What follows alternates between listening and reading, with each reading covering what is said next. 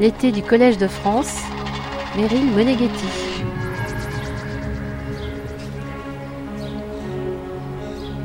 Quelle est la méthodologie scientifique et institutionnelle derrière le travail collectif du GIEC, le groupe d'experts intergouvernemental sur l'évolution du climat?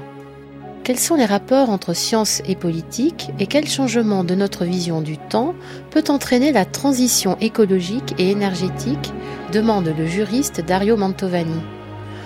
Enfin, de quelle façon la légitimité de la voix du GIEC s'est-elle construite dans le temps et au prix d'une forte institutionnalisation, voire d'une lourdeur bureaucratique, demande la politologue Carrie de Preuck. Le Collège de France et le programme Avenir commun durable, sous la supervision du professeur Dario Mantovani, titulaire de la chaire Droit, culture et société de la Rome antique, ont organisé un cycle de conférences intitulé Lire les rapports du GIEC pour comprendre le monde qui s'annonce, une introduction aux enjeux sociétaux entre science, utopie et réalité. Comme l'explique le juriste historien italien, au-delà de la mise au jour des bases scientifiques des rapports du GIEC, il s'agit de comprendre l'idée de société que le groupe d'experts préconise. C'est Carrie de Preuck, maîtresse assistante à l'Institut de sciences de l'environnement de l'Université de Genève, qui ouvre ce cycle de conférences. La politologue nous initie au fonctionnement du GIEC et à la mise en place de son expression collective qui fait dialoguer scientifiques et diplomates au niveau international. Dans son livre intitulé GIEC, La voix du climat, la voix VOX, la jeune chercheuse explique, et je la cite, que la question du changement climatique est étroitement liée à des développements scientifiques et politiques larges qui ne sont pas aisément dissociables. La construction de ce questionnement doit être comprise à la lumière du projet de colonisation des puissances européennes, les enjeux climatiques étant au cœur de ce projet, du développement à partir du XIXe siècle d'un réseau mondial d'observation météorologique, de la création en 1950 de l'Organisation météorologique mondiale, l'OMM, et enfin des ambitions de contrôle du climat à des fins militaires durant la guerre froide. La création du GIEC s'inscrit également dans un changement épistémique qui encourage le passage d'une conception locale du climat à une définition des termes plus globaux.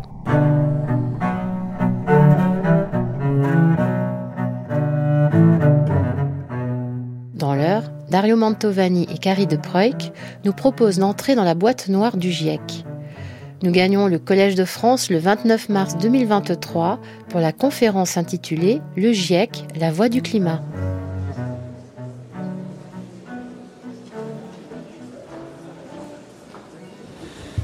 Mesdames, Messieurs, soyez les bienvenus. Euh, le groupe d'experts intergouvernemental sur l'évolution du climat, GIEC, est le principal organe international chargé d'évaluer les changements climatiques. Il a été créé en 1988 par le programme des Nations Unies pour l'environnement et par l'Organisation météorologique mondiale. La principale mission du GIEC consiste à évaluer à chacun de ces cycles l'état des connaissances les plus avancées relatives au changement climatique. Pour ce faire, il produit durant chacun de ces cycles un rapport d'évaluation basé, composé euh, par plusieurs euh, volumes. Dans le dernier cycle d'évaluation, nous avons eu en 2021 euh, premier rapport sur les bases physiques du changement climatique, 2022 l'atténuation du changement climatique, 2022 troisième rapport sur les impacts, l'adaptation et vulnérabilité vis-à-vis du changement climatique. Et le rapport de synthèse vient de sortir euh, mois de mars, euh, accompagné par un résumé pour décideurs. Et déjà, ce, ce, dernier volet de ce rapport très complexe euh, nous fait entrer dans notre sujet, c'est-à-dire le rapport entre science et politique. Alors, cette production scientifique est au cœur des négociations internationales sur le climat elle est aussi fondamentale pour alerter les décideurs et la société civile. Votre présence ici le démontre. Mais aussi, comme nous le verrons sous peu, les rapports du GIEC deviennent des normes juridiques, même si, euh, disons, la nature du GIEC fait que le GIEC se cantonne à des descriptions et non à des prescriptions.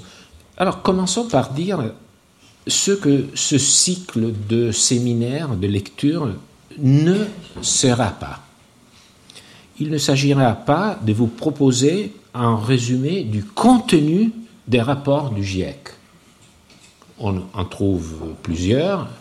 D'ailleurs, il y a euh, aussi justement un, résumé, et il y a un résumé du résumé. Donc, ce n'est pas à nous de faire euh, ce travail. Et notre séminaire n'en proposera pas non plus une critique a priori, ni une acceptation euh, non plus a priori du, travail de l'œuvre du GIEC. D'ailleurs, euh, chacun des intervenants est complètement libre, euh, disons, de, son interprétation de, ce cycle de, lecture. Mon intention et l'intention de, mes collègues de l'initiative Avenir commun durable qui est porté par euh, un certain nombre de professeurs du Collège de, France et qui est piloté par euh, Jean-Marie Tarascon et qui intègre dans l'esprit du Collège de France, mais même, je pense, au vu de la complexité euh, des problèmes que nous abordons, qui intègre des scientifiques et des spécialistes, des chercheurs en sciences humaines. Donc, notre intention, et permettez de, remercier Benjamin Campèche qui a organisé ce cycle euh, avec moi. Et donc, euh, c'est tout un travail d'équipe. Notre intention, c'est plutôt d'examiner la méthode, la méthode de production, la méthode de travail du GIEC, à la recherche des fondements de, de cette production, fondaments scientifiques, bien évidemment, vous avez vu qu'il y a des volets différents, les rapports ont une inflexion différente, mais aussi et surtout, pour ce qui me concerne, à la recherche des fondements idéologiques, politiques, économiques, juridiques. Nous souhaitons mettre au jour les valeurs sous-jacentes ces rapports. En deux mots, il s'agit d'une approche épistémologique et aussi d'une enquête sur la relation entre science et politique.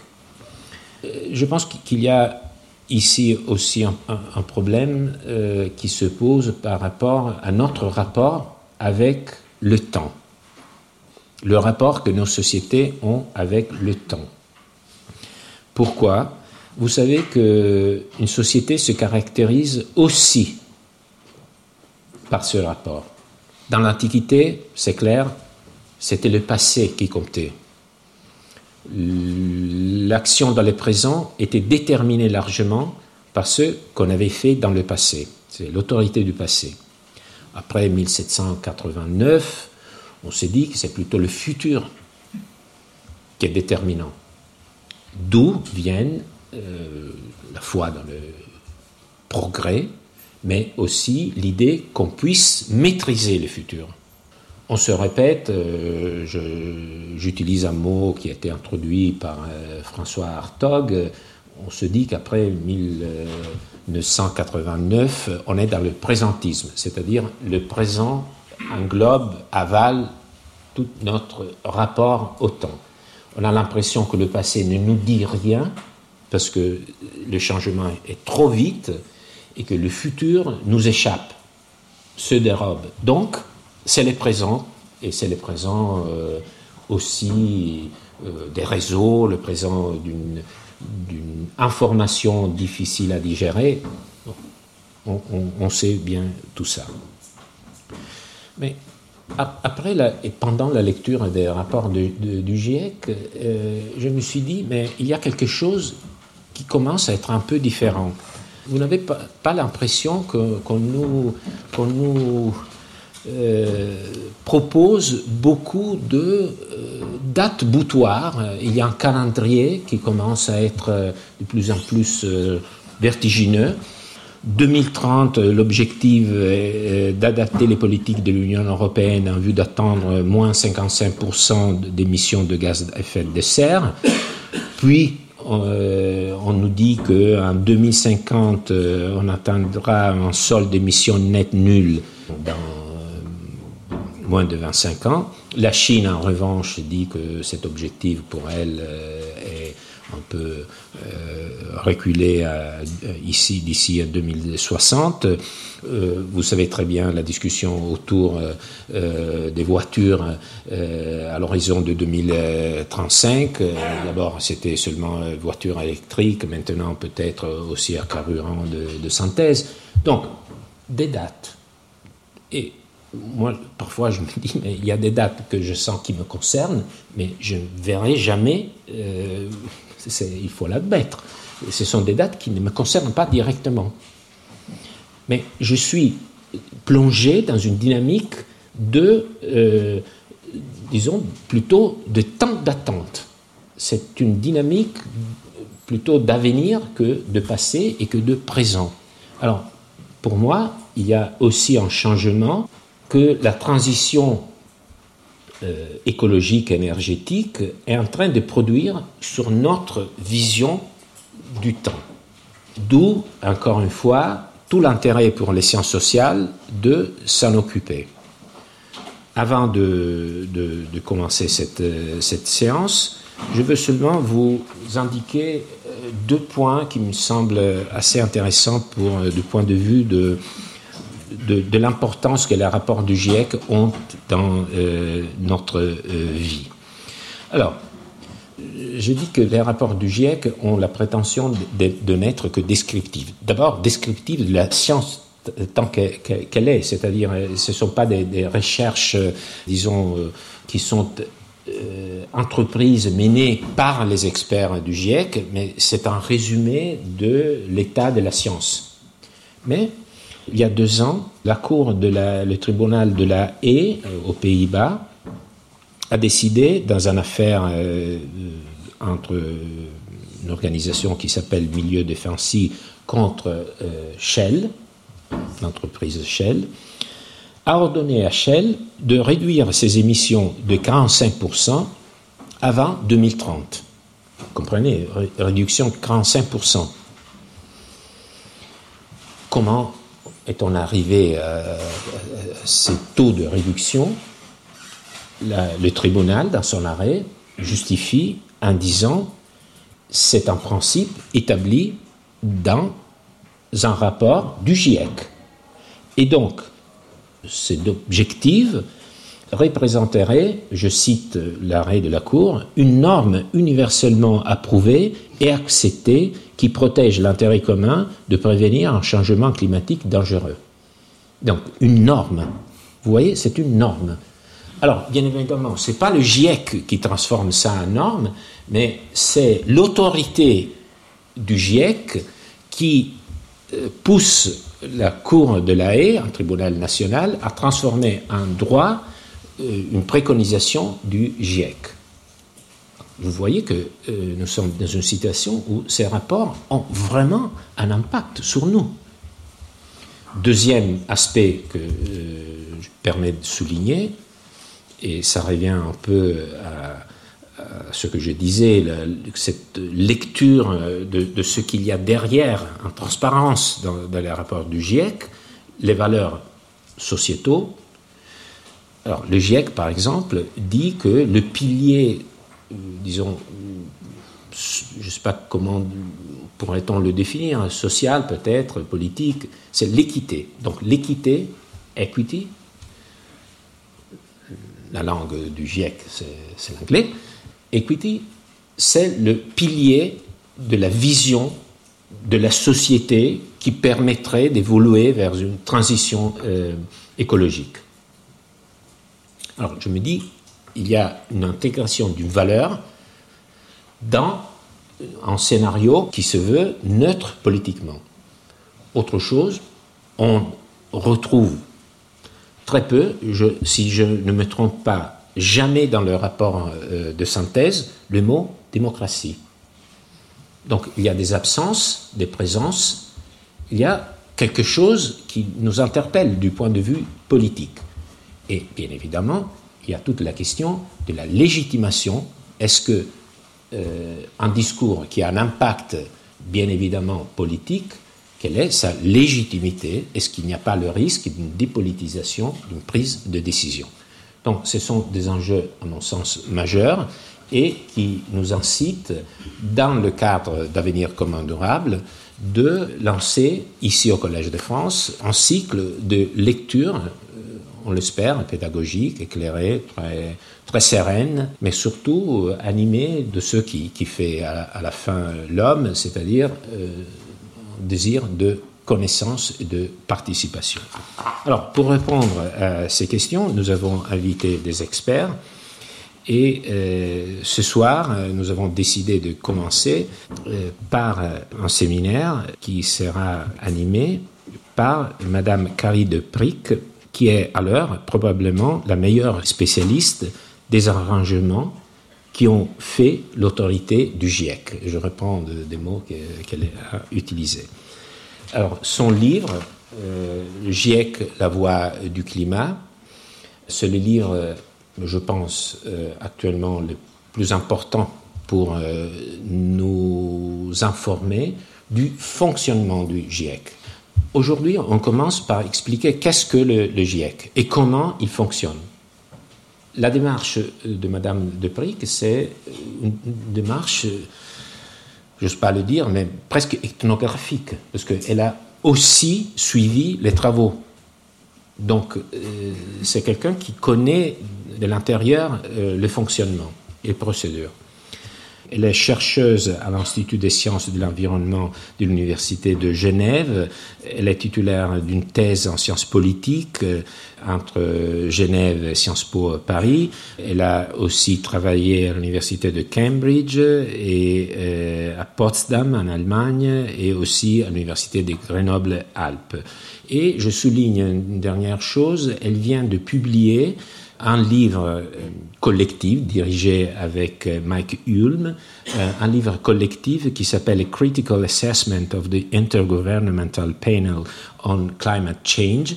Donc c'est encore une fois le GIEC, c'est un travail collectif, c'est une vingtaine de, chapitres qui abordent chacun une, une facette de ce dispositif et donc je pense qu'il n'y a pas une autre spécialiste qui serait euh, dans une meilleure position pour nous éclairer sur cet objet à la fois mystérieux mais très important pour nous tous. Et je pense que lorsqu'il y a quelque chose d'important, c'est mieux de, de, le connaître. Et donc je la remercie beaucoup et je remercie aussi beaucoup mes collègues de Avenir Commun Durable euh, qui nous permet de, de réfléchir euh, ensemble. Vous avez la parole.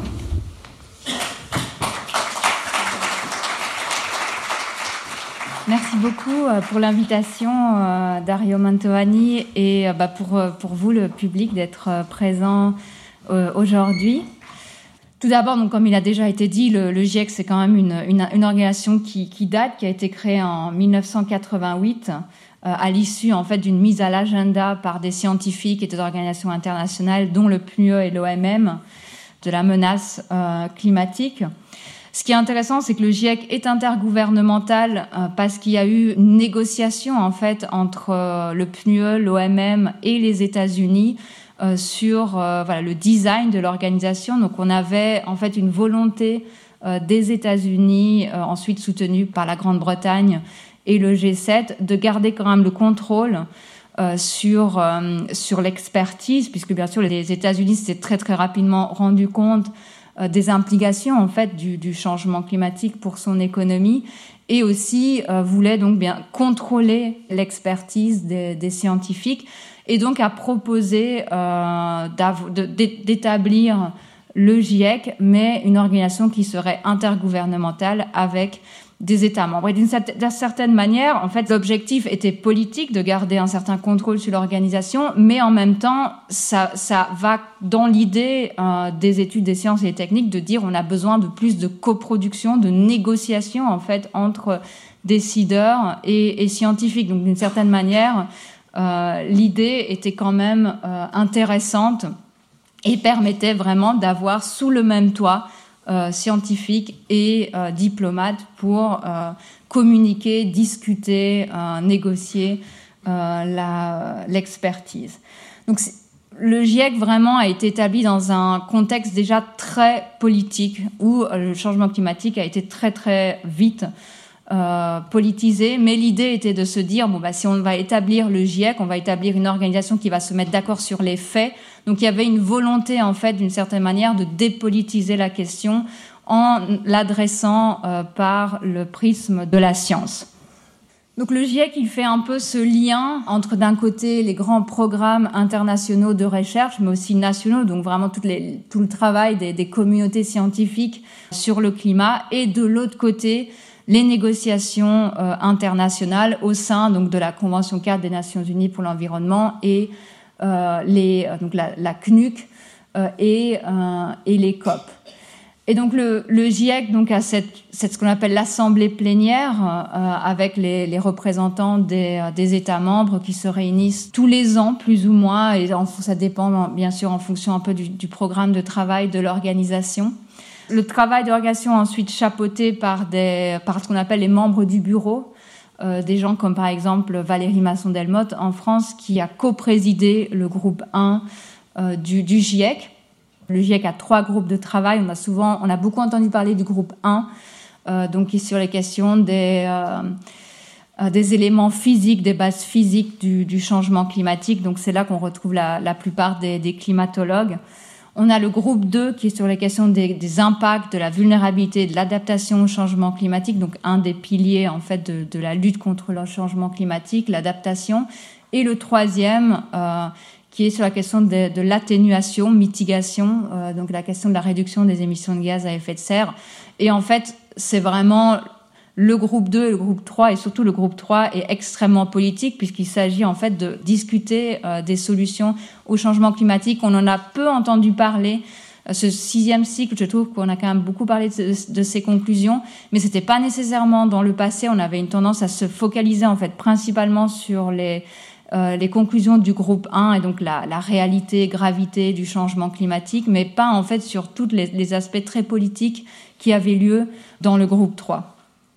Donc un des premiers éléments, en fait, puisque le GIEC était intergouvernemental, international, en fait, très très tôt, il a été question euh, pour le GIEC d'être légitime et d'être représentatif, en fait, des différents, euh, des différentes institutions et nationalités et pays en fait euh, de l'organisation. Donc cette question de la représentativité scientifique et politique, elle, est, elle, a toujours été extrêmement importante et c'est par exemple cette citation du premier président euh, du GIEC qui vraiment très clairement le dit que pour être crédible, euh, surtout voilà pour une organisation internationale comme le GIEC, il faut une représentation globale, donc avoir des scientifiques des différents pays du monde qui euh, peuvent être représentés et dont les perspectives peuvent être reflétées dans les travaux de l'organisation. Donc vraiment, dès le début, mais ça reste encore un défi pour l'organisation, il y a quand même encore euh, des, enjeux de représentativité.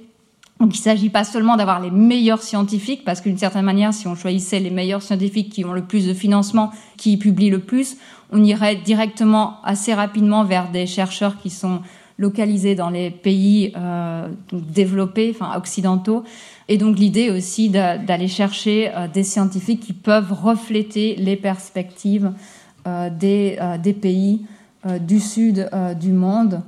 Et, donc voilà, le, GIEC fait vraiment très attention à avoir différentes disciplines, mais aussi différents pays représentés dans l'organisation. Donc à différentes échelles, donc au niveau de l'assemblée plénière, au niveau du bureau et au niveau des différents groupes de travail. Donc cette question de la représentation géographique, alors le GIEC pense encore, puisqu'il a, il a été créé en 1988 avec des catégories qui aujourd'hui n'ont plus beaucoup de sens, mais euh, a tendance à toujours distinguer pays développés, pays en développement, et donc c'est pour ça que parfois je vais revenir là-dessus. Euh, mais aujourd'hui, euh, on peut vraiment se poser des questions sur si ce, type de catégorie n'est pas euh, obsolète. Rapidement, en termes de représentation euh, des États au sein de, l'Assemblée euh, plénière du GIEC, on voit en fait, euh, donc bien sûr que certains pays sont beaucoup mieux représentés, donc les pays européens, nord de l'Amérique, l'Australie bien sûr, avec quand même certains pays comme de plus en plus en fait la Chine par exemple, le Brésil contribue également et s'intéresse en fait de plus en plus euh, au GIEC. C'est des pays qui ont toujours été représentés euh, et qui en fait envoient pas mal de, de, de, délégations avec bien sûr certaines régions quand même beaucoup moins représentées. C'est le cas par exemple des petites îles et des, des petits pays en développement, des, des pays insulaires en développement et euh, pays africains, bien sûr. un, un, que je trouve assez intéressant, c'est l'Arabie saoudite.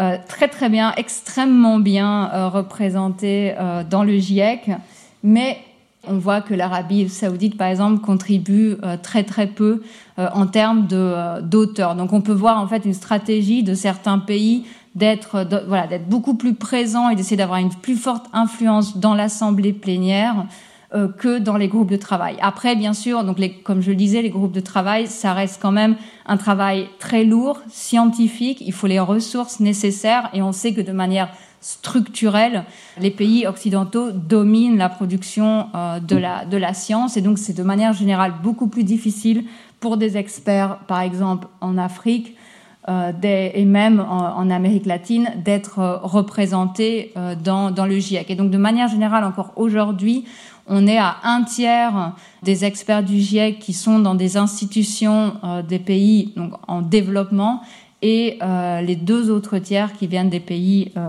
industrialisés. Donc il y a quand même une forte asymétrie au sein des groupes de travail et donc qui explique d'une certaine manière la volonté ensuite d'être beaucoup mieux représenté dans l'assemblée plénière et de pouvoir avoir son mot à dire un des aspects aussi, donc, c'est euh, bien sûr la représentativité scientifique, euh, oui, euh, politique, mais aussi la représentativité scientifique. Et là, il y a aussi des enjeux, bien sûr, avec le GIEC étant quand même pendant longtemps été dominé par les sciences naturelles et les ingénieurs et les économistes au sein des sciences sociales.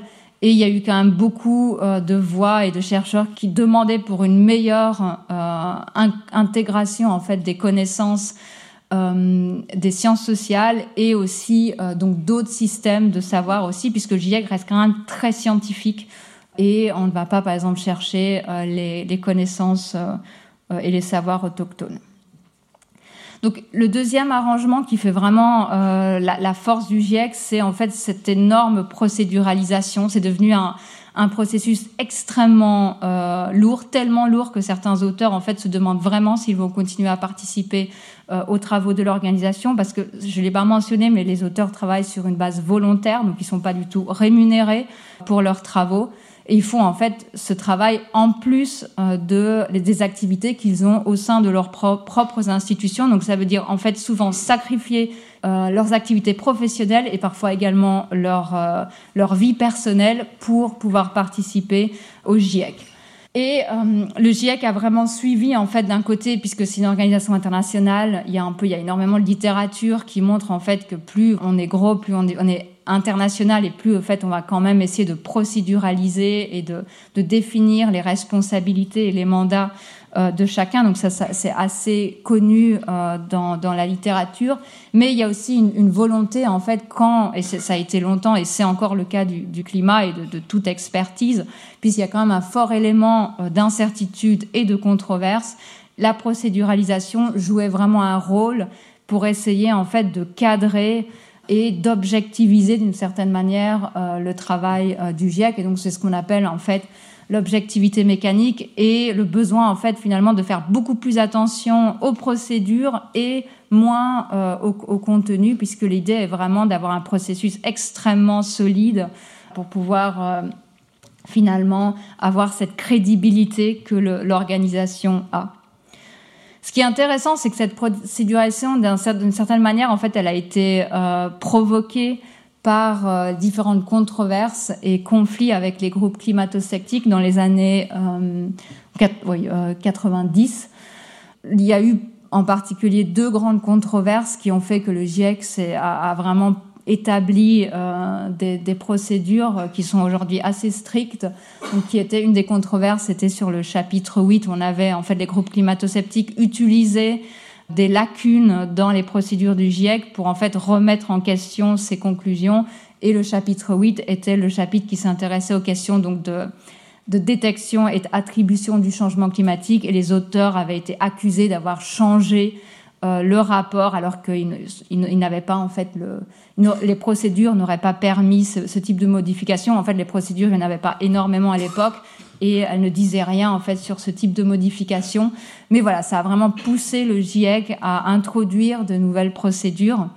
Pareil, donc ce qu'on appelle le Climate Gate, donc la diffusion en ligne d'emails euh, de, de, chercheurs de l'université East Anglia et les erreurs retrouvées dans le rapport du GIEC. Ensuite, on, vraiment, il y a une réforme euh, du GIEC, une, institution euh, externe d'Académie des sciences, ont produit une évaluation des procédures du GIEC et, et des recommandations que le GIEC ensuite a pris en compte pour certaines et, euh, et dans certains cas, pas, pas, nécessairement toutes les réformes, mais quand même, il a vraiment essayé de, de, de, de justement, comme je le disais, de, plus, de se focaliser énormément sur les procédures, finalement, pour ne pas nécessairement reconnaître la dimension très euh, humaine en fait et sociale de la production euh, de, ces, de ces expertises. Et une des erreurs qui a beaucoup circulé, c'était que le, le dans le rapport 2, le, le, rapport disait que les, les glaciers de l'Himalaya allaient disparaître en euh, 2035 et en,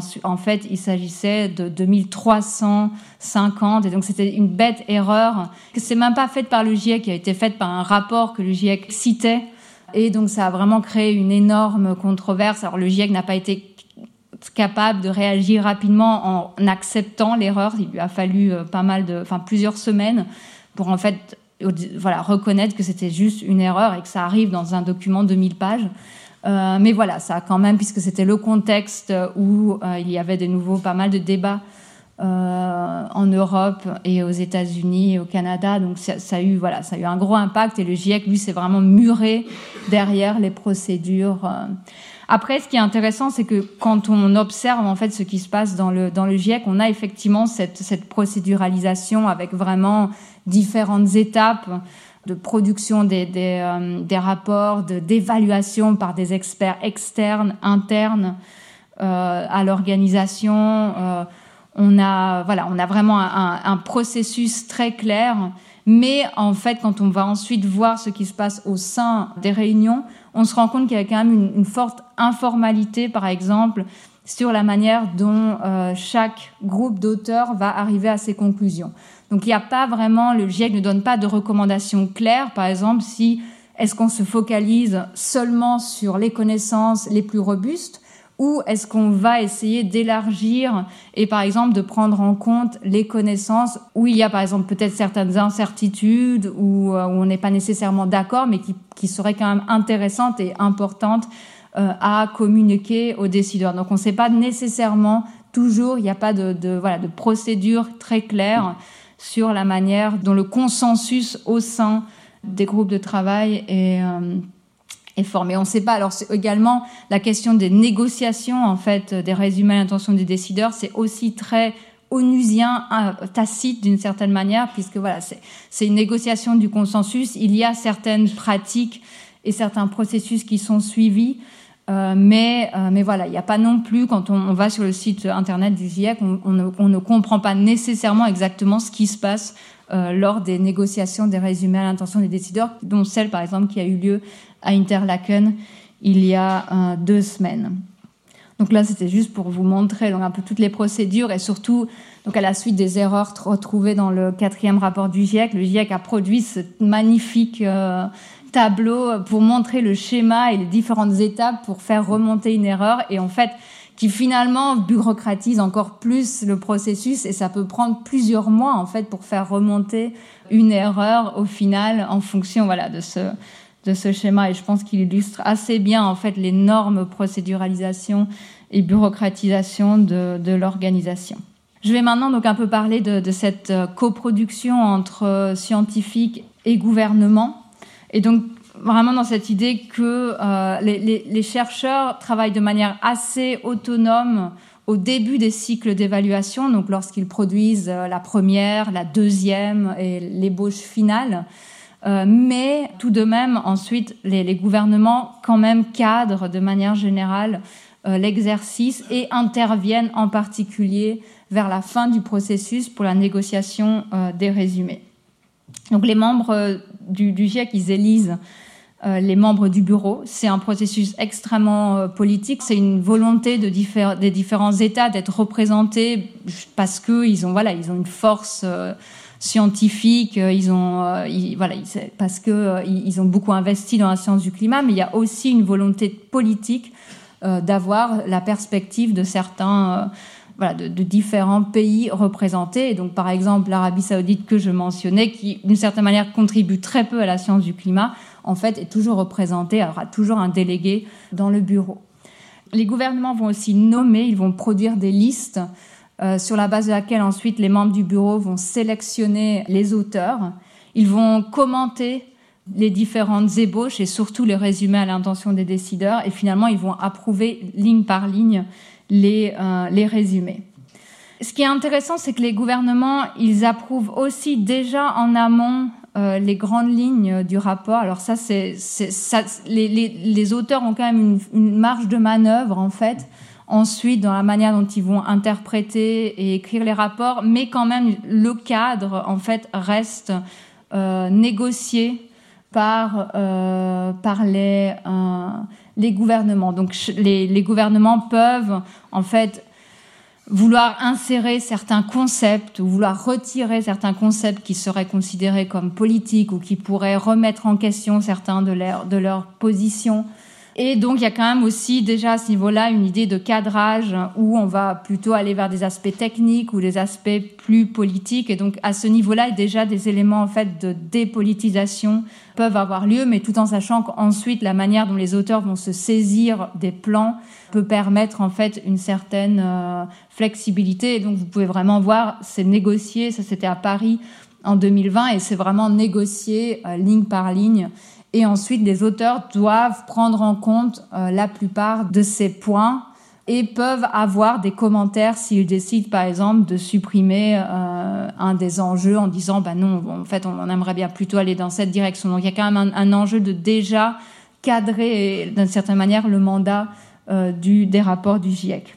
Là où ça se passe, euh, vraiment le voilà où il y a vraiment une vraie négociation et coproduction. Et là de vous pouvez voir en fait comment comment ça fonctionne. On a vraiment un travail euh, ligne par ligne en track change avec les euh, les auteurs. Et donc on dit souvent donc c'est en dialogue avec les auteurs. Donc les auteurs sont présents, ils sont sur le podium, ils, voilà, ils prennent en compte les différents commentaires, ils répondent aux différents commentaires. Rien, voilà, rien ne peut être modifié d'une certaine manière sans l'accord euh, des auteurs, mais en même temps, ce qui se passe en fait finalement dans les résumés à l'intention des décideurs, c'est moins l'enjeu des, des, connaissances, des conclusions, mais la manière de les cadrer, la manière de les formuliser, les mots qu'on va utiliser, les mots qu'on ne va pas utiliser. Et donc là, c'est beaucoup plus difficile pour les auteurs d'avoir d'une certaine manière le dernier mot. Alors la, voilà, l'enjeu, la connaissance, elle sera toujours là, mais la manière dont elle sera présentée peut être vraiment très différent. Euh, et c'est là que euh, les auteurs doivent, être, doivent montrer une énorme flexibilité dans la manière dont euh, les énoncés vont être vont être produits. Et je vais vous donner quelques quelques exemples.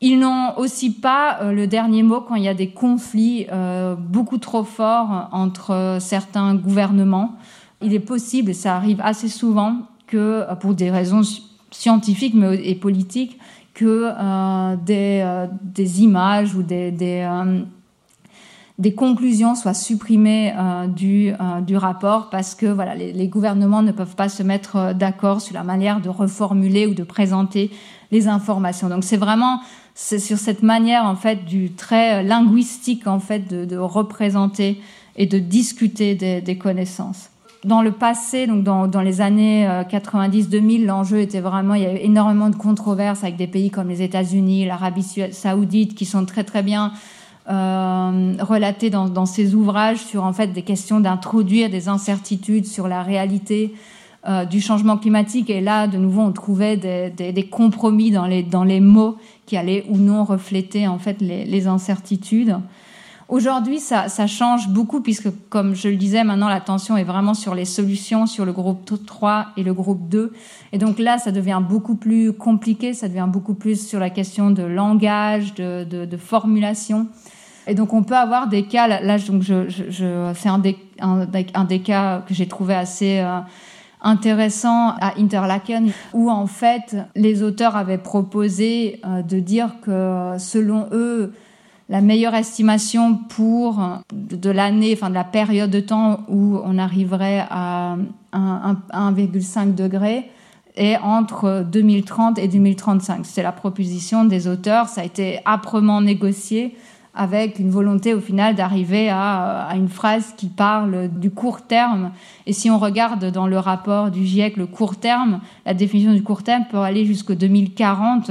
Et donc on se retrouve vraiment avec une, voilà, un texte qui a été quand même, moi je trouve personnellement assez affaibli. Alors le chiffre, il est toujours là, bien sûr, mais il est dans une note de bas de page. Et ça, c'est quelque chose de très fascinant que j'ai trouvé ce cycle-ci, c'est qu'en fait, quand il y a un désaccord, il y a énormément de textes qui passent dans les notes de bas de page. Et euh, pour le dernier, pour le rapport du groupe 3, euh, il me semblait avoir calculé qu'ils avaient rajouté euh, une vingtaine de notes de bas de page, justement pour refléter les désaccords. donc voilà, le, le, chiffre, il est encore là, mais bon, il faut aller vraiment regarder les notes de bas de page pour le trouver. Et on se retrouve avec des termes, voilà, très assez vagues, alors qu'on avait quand même une proposition assez claire euh, des auteurs. À l'inverse, donc on, voilà, on peut aussi rendre le, texte très technique. Il y avait aussi dans le, dans le rapport de synthèse une, une phrase très intéressante qui disait clairement euh, le, pourcentage de réduction des émissions de gaz à effet de serre pour différentes périodes, donc 2030, 2035, 2040. Et en fait, ça a été finalement, ça se retrouve dans un tableau qui est assez clair, bien sûr, le tableau il est là, euh, mais en même temps, le, la, la, force du, euh, d'avoir une phrase qui mentionnait clairement cette information, je trouve, n'est plus là. Et donc, on a un peu cette volonté de, voilà, par, par le tableau, de, de, de, techniciser un peu euh, l'information. Donc ça, c'était un peu les, les, les, conclusions, enfin plutôt donc du, du groupe euh, du groupe 1. Euh, avec, bien sûr la coopération aussi du groupe 3, mais là où ça devient le plus difficile, en fait, c'est surtout sur les conclusions du, euh, groupe 3 sur la question des, solutions. Et donc là, par exemple, je, vous, je montrais, euh, on voit en fait ici la phrase qui avait été négociée, où l'idée, en fait, il y a, un débat au sein du, du, GIEC sur la question des responsabilités historiques de différentes régions, de différents pays. Et c'est très très difficile d'en de, d'en discuter. Euh, des pays comme les États-Unis euh, ne veulent pas du tout reconnaître leurs responsabilités dans les émissions euh, historiques. Et à l'inverse, des pays comme la Chine ne veulent pas non plus reconnaître sa propre responsabilité dans les dix, dernières années dans, voilà, dans, les émissions, dans la hausse des émissions de gaz à effet de serre. Et donc ça crée énormément de débats où finalement au début on avait clairement, enfin il y avait eu une, une proposition d'inclure spécifiquement qui était concerné et on se retrouve au final avec euh, une phrase qui parle que voilà qu'il y a des différences en fonction dans le temps, en fonction de différentes régions, de différents euh, pays et donc ça c'est cette question des responsabilités euh, de chaque État, elle est extrêmement difficile à discuter et à établir euh, dans les résumés.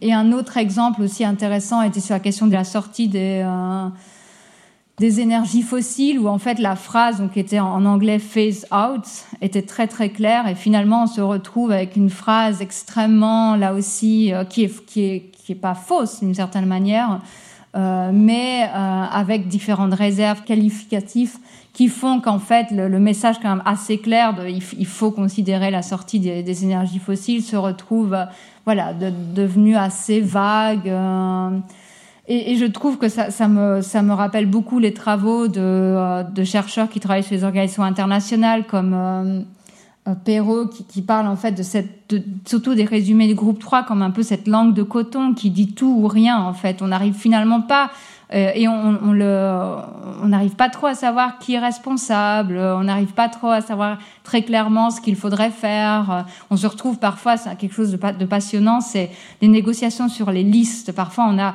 on a trois pays ou bien trois secteurs ou bien trois types d'acteurs ou de politiques qui sont mentionnés. On peut se retrouver ensuite avec dix. Euh, donc, y a, on se retrouve finalement à, nous, à avoir tellement d'informations qu'on ne sait pas nécessairement comment euh, euh, la saisir.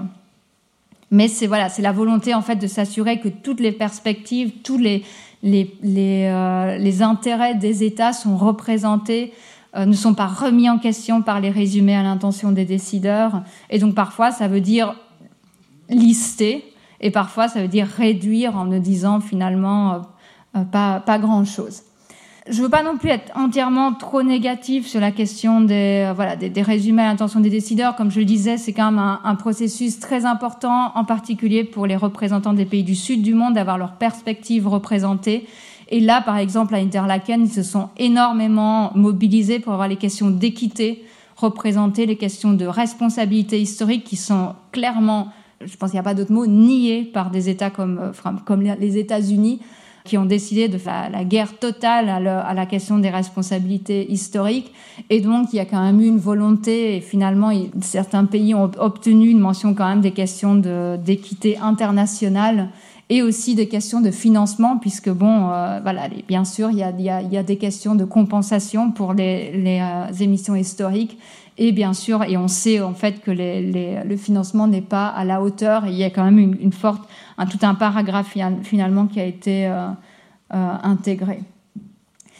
Je pense que quand même ce qui est important à dire donc et par rapport à tous ces exemples que je vous ai donnés, c'est vraiment le fait que, ces résumés et cette négociation elle est extrêmement étroitement liée aux négociations internationales sur le climat. Donc c'est vraiment euh, et, je trouve que ça le devient de plus en plus j'ai parfois eu vraiment l'impression que les négociations, c'était un peu les, négociations qu'on voit parfois au COP euh, sur le mot. Je trouve aussi qu'il y a vraiment, voilà, sur cette question des, des phrases euh, qui disparaissent et qu'on retrouve ensuite dans des tableaux. Je pense qu'il y a une, une, certains délégués sont des, euh, des juristes qui en fait ont une lecture légal et qui voit un document qui potentiellement pourrait euh, être contraignant. Et comme on le voit, effectivement, ces rapports sont de plus en plus utilisés ensuite dans les contentieux climatiques. Ils sont utilisés au sein de la Convention cadre.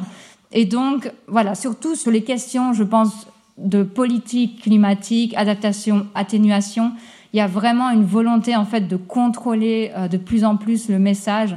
On a des pays euh, donc comme la Chine, le Brésil, l'Arabie Saoudite qui rajoutent partout le fait que de toute manière n'importe quelle décision et des politiques climatiques dépendra des circonstances nationales, donc y a vraiment un mot extrêmement, un terme extrêmement important dans les négociations.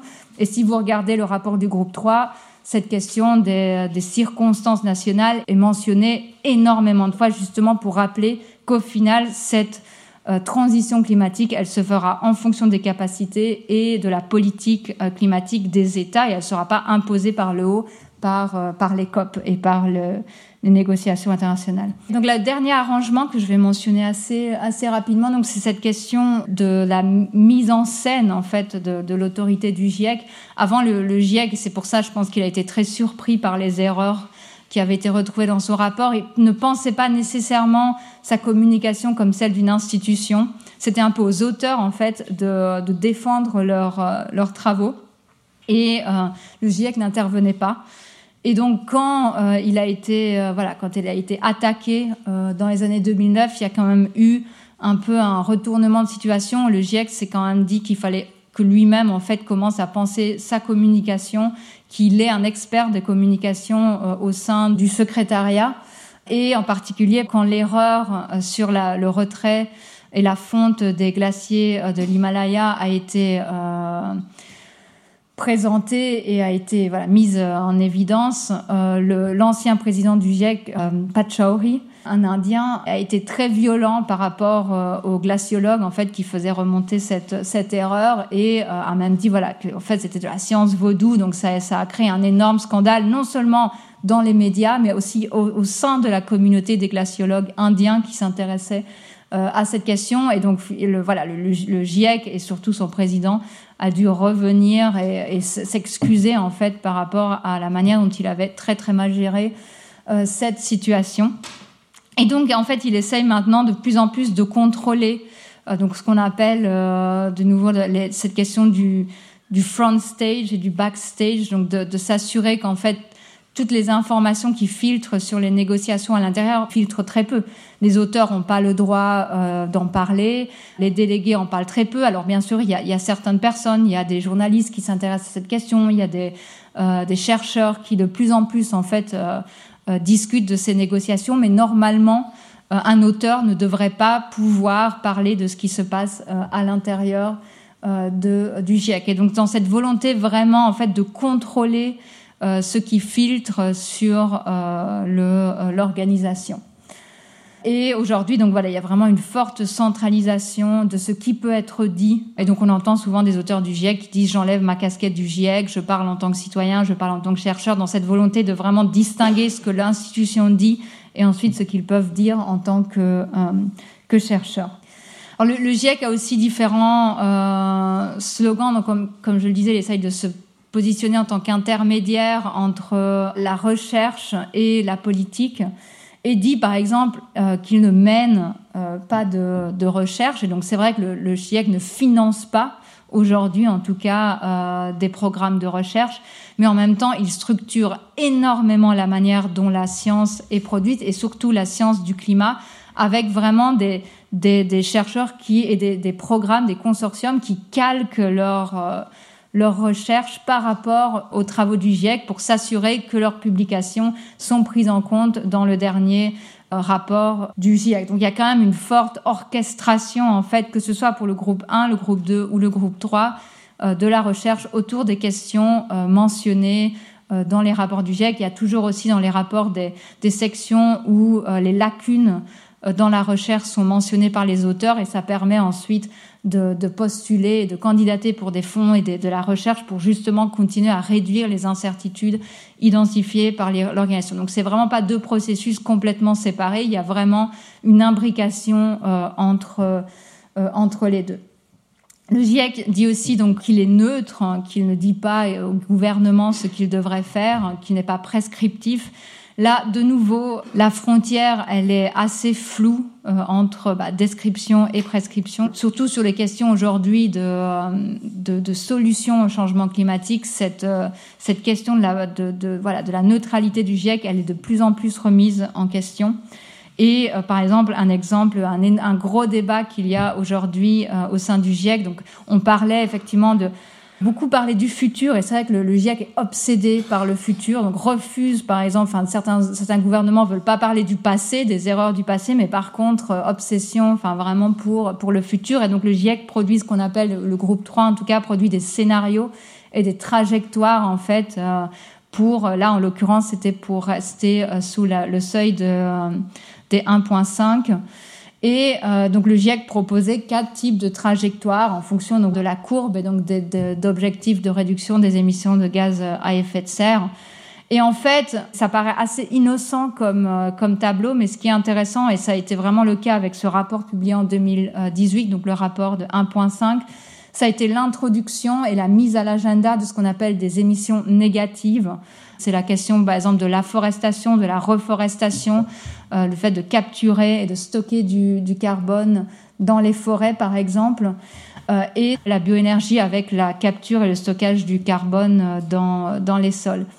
Et en fait, le GIEC a été extrêmement critiqué par de nombreux chercheurs, que ce soit en sciences sociales, mais aussi en sciences naturelles. Et aujourd'hui, de nouveau, avec la publication de son rapport de synthèse, il y a énormément de débats sur, en fait, pourquoi le GIEC a mis autant d'attention sur des technologies euh, de, séquestration du carbone qui sont en fait pas du tout, qui sont pas encore là, dont on ne sait pas si elles peuvent être déployées à l'échelle nécessaire pour vraiment avoir un effet euh, sur euh, le, réchauffement climatique. Ce sont, d'un point de vue social, ce sont souvent des technologies extrêmement controversées. L'Allemagne, par exemple, a eu vraiment beaucoup d'opposition à la capture et, et le stockage du, du carbone. On parle beaucoup donc de cette séquestration euh, sur les terres, mais on parle aussi de plus en plus, et j'ai vu récemment le GIEC parler aussi de ces de ces technologies euh, de séquestration appliquées aux océans, comme par exemple la fertilisation des océans, une euh, technologie extrêmement controversée que d'ailleurs auparavant et même BEX, afforestation, reforestation était considérée comme de la géo-ingénierie. Aujourd'hui, ce n'est plus le, mot ne peut plus euh, être utilisé. On parle voilà de ce qu'on appelle séquestration du carbone, carbon dioxide removal. Donc il y a un énorme débat au sein de l'organisation sur justement sur cette frontière entre avec de nombreux chercheurs disant que le GIEC aujourd'hui n'est plus neutre puisque en particulier sur cette question de la séquestration euh, du carbone, il intègre dans chacune de ses trajectoires cette question des émissions négatives qui pose énormément de questions. Qui a droit d'utiliser ces, émissions négatives? Quand? Comment? Et comment est-ce qu'on s'assure que, voilà, déjà que le carbone reste euh, séquestré de manière euh, durable? Donc voilà, ça pose énormément de débats au sein de l'organisation et aussi en dehors. Pour conclure, donc un peu qu'est-ce que va devenir en fait, quelles sont les prochaines questions euh, pour, le, pour le GIEC. Alors je pense que c'est quand même un point, euh, c'est un moment assez important pour l'organisation puisque on est, et tout le monde le disait, c'est un peu le dernier rapport. C'est un rapport crucial pour cette décennie parce que potentiellement, si, si le, le, GIEC continue comme il, euh, il produit ses rapports tous les 5, 6, 7 ans, potentiellement, ce sera déjà trop tard, par exemple, pour limiter les émissions de gaz à effet de serre et le réchauffement à 1,5. Donc c'est vraiment important que le GIEC se pose la question de, est-ce qu'il va, est va continuer de cette manière? Est-ce qu'il va continuer à produire des, des rapports tous les six ans? Est-ce qu'il va plutôt se focaliser sur des rapports spéciaux qui répondent à des questions spécifiques qui peuvent être produits en l'espace de deux ans? Est-ce qu'on a même encore besoin euh, du GIEC on a, voilà, est-ce qu'on a besoin d'évaluation globale ou est-ce qu'on n'aurait pas plus besoin d'évaluation régionale, euh, d'évaluation locale, là où en fait finalement c'est là que ça se passe de plus en plus avec l'accord de Paris. De toute manière, ça a été acté. Euh, la transition, elle se fera au niveau national, elle sera déterminée au niveau national. Donc, est-ce qu'on a encore besoin finalement d'évaluation euh, globale? La question, bien sûr, donc de, aussi des, des, sciences sociales, euh, quelle est la place des sciences sociales dans l'analyse en fait de l'inaction parce qu'en fait, le, GIEC donne énormément d'outils. C'est un peu ce que euh, le secrétaire général des Nations Unies, Antonio Guterres, a dit. Le, rapport de synthèse, c'est un outil pour la transition, mais en fait, il ne nous dit pas, il ne nous dit aucune information sur pourquoi on, en est arrivé là. D'un point de vue politique, effectivement, la question de démocratie n'est pas mentionnée, les questions de politique, euh, de rapport de force, d'intérêts euh, divergents, cette question très politique en fait de, du changement climatique, elle n'est pas du tout mentionnée. Euh, ça va vraiment de nouveau vers le futur. Qu'est-ce qu'on peut faire? Et on n'analyse pas en fait ce qu'on n'a pas fait. Euh, et donc ça pose en fait de, nombreuses questions. D'un côté parce que le GIEC est intergouvernemental, mais aussi parce que les sciences sociales, euh, qui analysent l'inaction et la production des politiques climatiques n'ont pas non plus été bien reflété dans, les rapports. La question voilà, aussi de comment, faire comment avoir une meilleure euh, participation des pays du sud du monde et même aussi de, euh, de, générations en fait, plus jeunes, puisqu'on sait qu'aussi pour participer au GIEC, il faut avoir une carrière déjà assez développée. Et euh, donc il y a aussi un enjeu de prendre en compte les approches voilà, des délégués, mais aussi des, jeunes, des jeunes chercheurs dans l'organisation. Et voilà, je vais, m'arrêter là euh, sur ça. Ça conclut un petit peu les grandes questions que j'ai, que j'ai évoquées. Et merci beaucoup pour votre attention.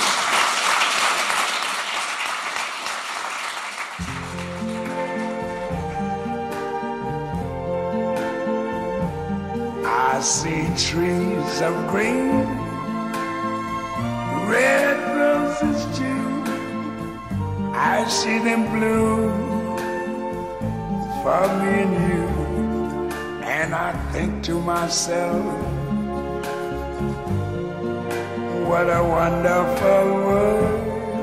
Le Collège de France et France Culture vous ont présenté Carrie de Preuc et en ouverture Dario Mantovani pour la conférence intitulée Le GIEC, la voix du climat.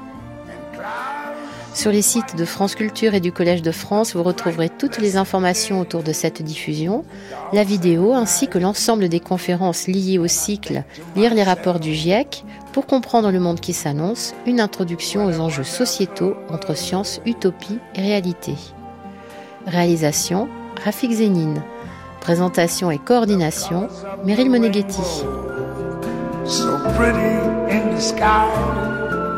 Are also on the faces of people going by. I see friends shaking hands.